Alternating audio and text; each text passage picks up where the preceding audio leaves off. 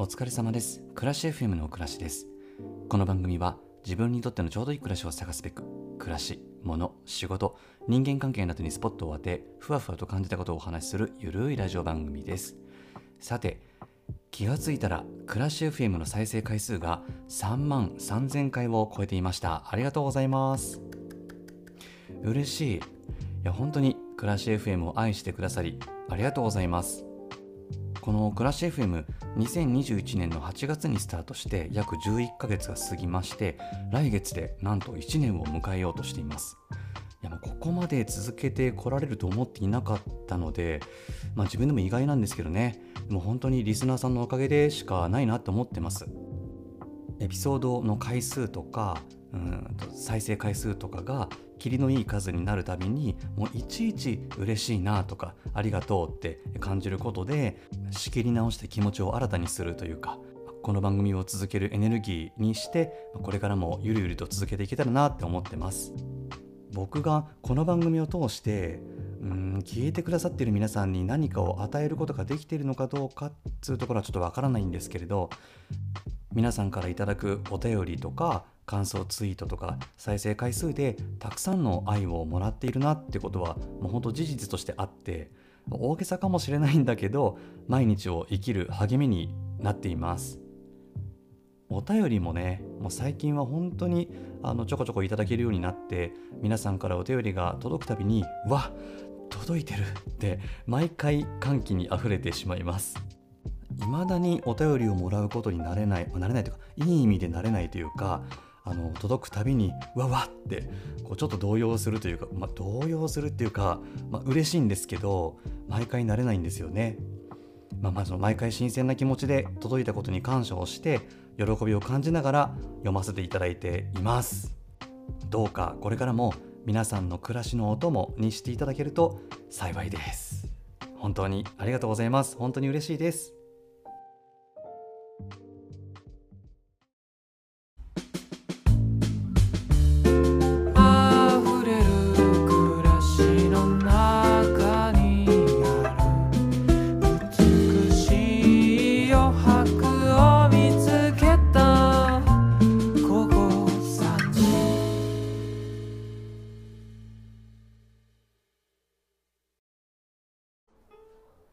便りをいただきました。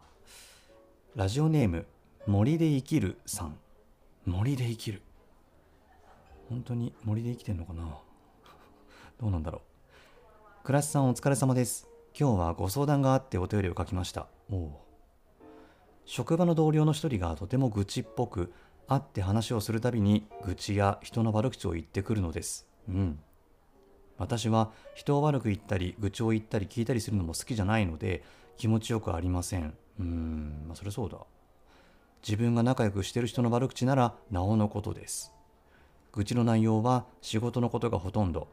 思うことがあるならもっと建設的に話をすればいいのに。ああ同じ部署で働いているので無限にすることもできず仕方なく聞いているのですが最近は同僚の愚痴が原因で胃が痛くなる日もあるんです。これ大変だ。どうしたらこの状況から逃れることができると思いますか？暑い日が続いていますので、どうかお体ご自愛ください。お便りありがとうございます。森で生きるさんこそお体ご自愛くださいですよ。この方、森で生きるってお名前ですけど、もうこういう状況だから森で生きたいんでしょうね、もうむしろ。もう切な願いがラジオネームに現れていますが、えー、愚痴や悪口ね、毎日のように聞かされるんじゃ、それは大変ですよね。まあ、今回は職場で起こっていることですけど、まあ、職場以外でもよくあることかもしれないですよねこういうのって。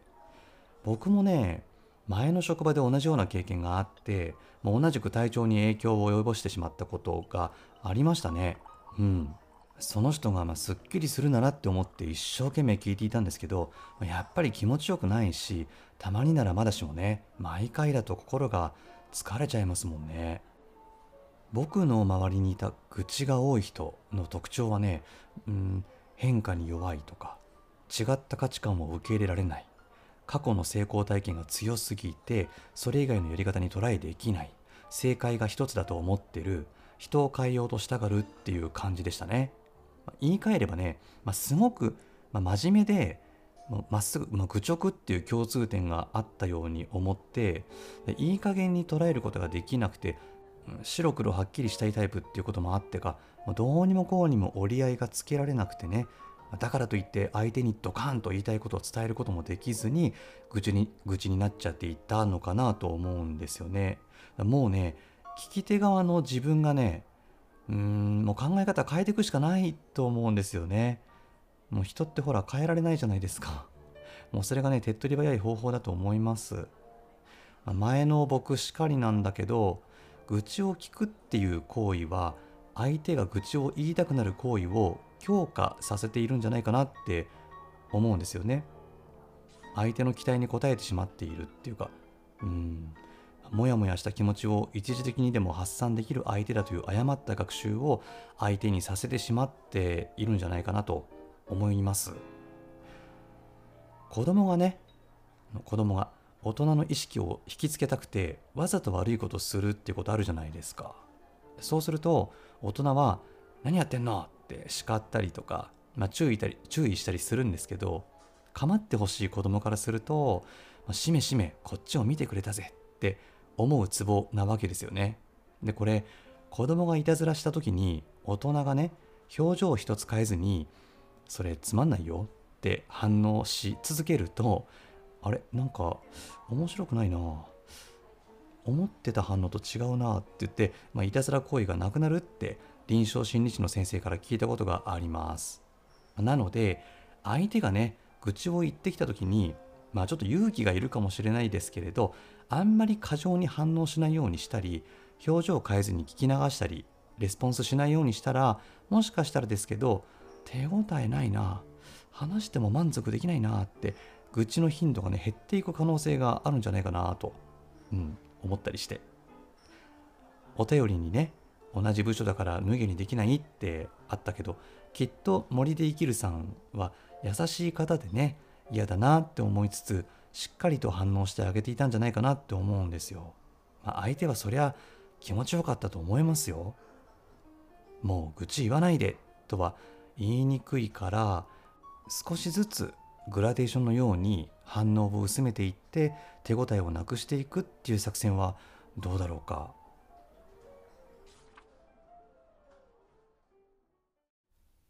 一方であの愚痴をね聞いてあげたいなっていう人もいるんですよね。愚痴を言ってくるの嫌だなっていう気持ち以上に、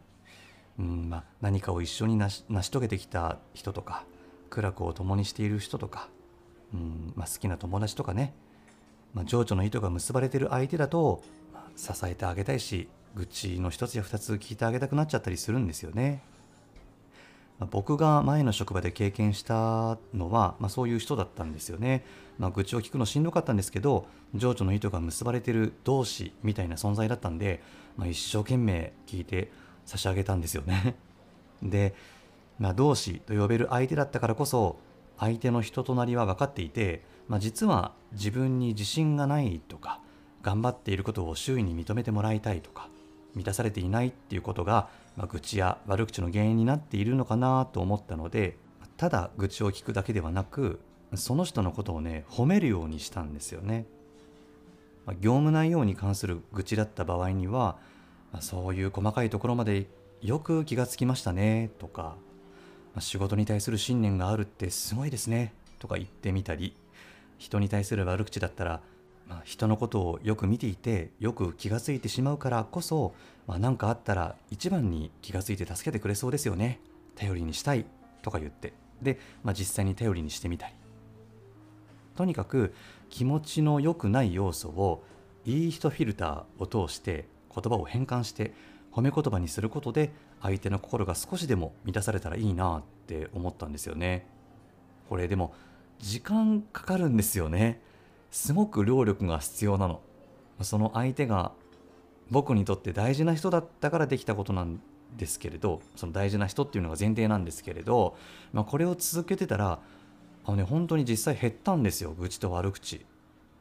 もう今はあの別の部署になってしまったんですがまあ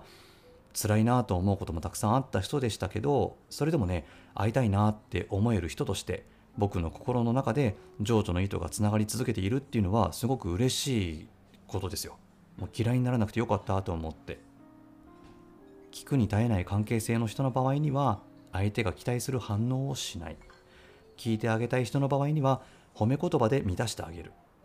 僕の経験上のお話なので森で生きるさんにフィットするお答えじゃないかもしれないんだけど、まあ、参考までにお伝えさせていただきました、まあ、なんか少しでも改善するといいですよね。もうどうか受け止めすぎてお体壊さないようにしてほしいなって本当に思います。森で生きるさんお便りありがとうございました。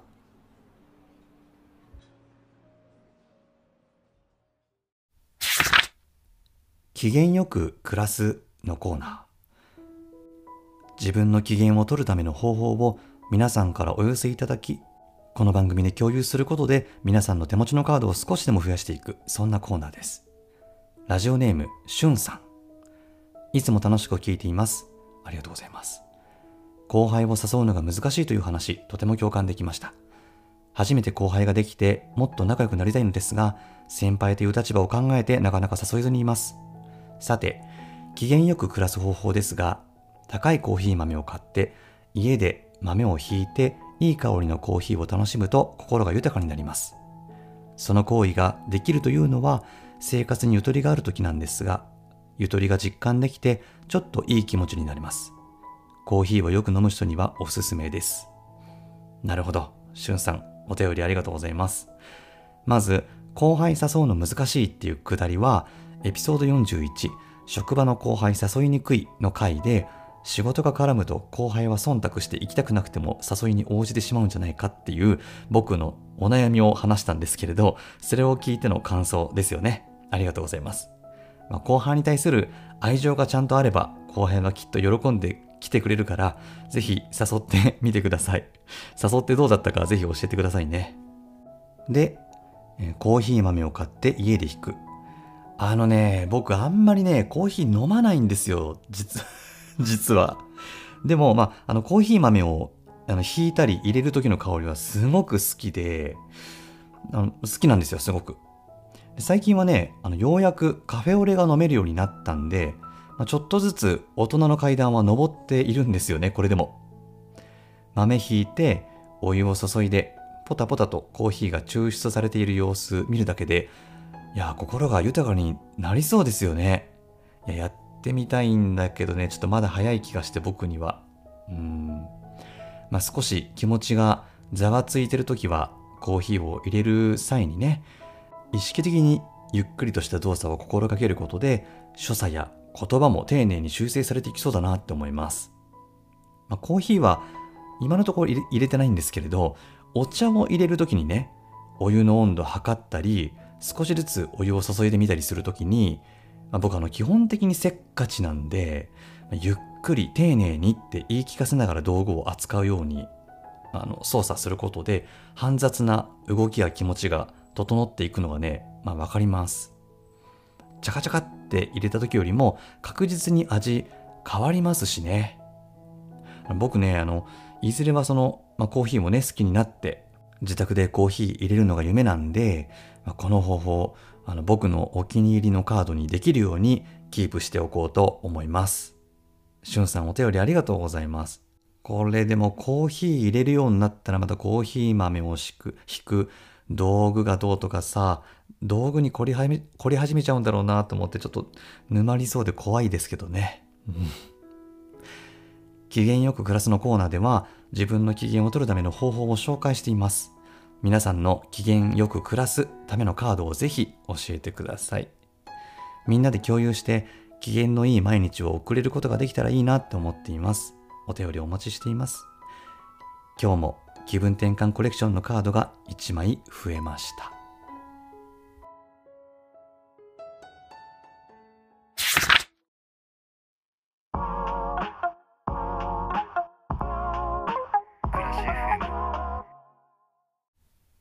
暮らし FM では暮らしの中で感じたこと疑問に思っていることを番組概要欄にあるお便りフォームからお寄せください。この番組に興味を持ってくださった方は番組のフォローをしてくださると嬉しいです。Apple Podcast のレビューや Spotify の評価でポチッと星をつけてくださるとすごく励みになります。さて、今日はエピソード69、次回はエピソード70、キリがいい70なので、次回もいちいち喜んで配信をしようと思っています。来月で1周年。いやー、なんか何やろうかな記念で。まあ、割とこう地味な番組なんでね。なんか 何か、何ができることがあるだろうって考えてるんですけど、まあ、いつも通り淡々と配信するってのも、まあありかな。ちょっとでも考えよう。それでは、暮らし FM この辺で1周年に向けて頑張っていきたいと思います。暮らしカメラでした。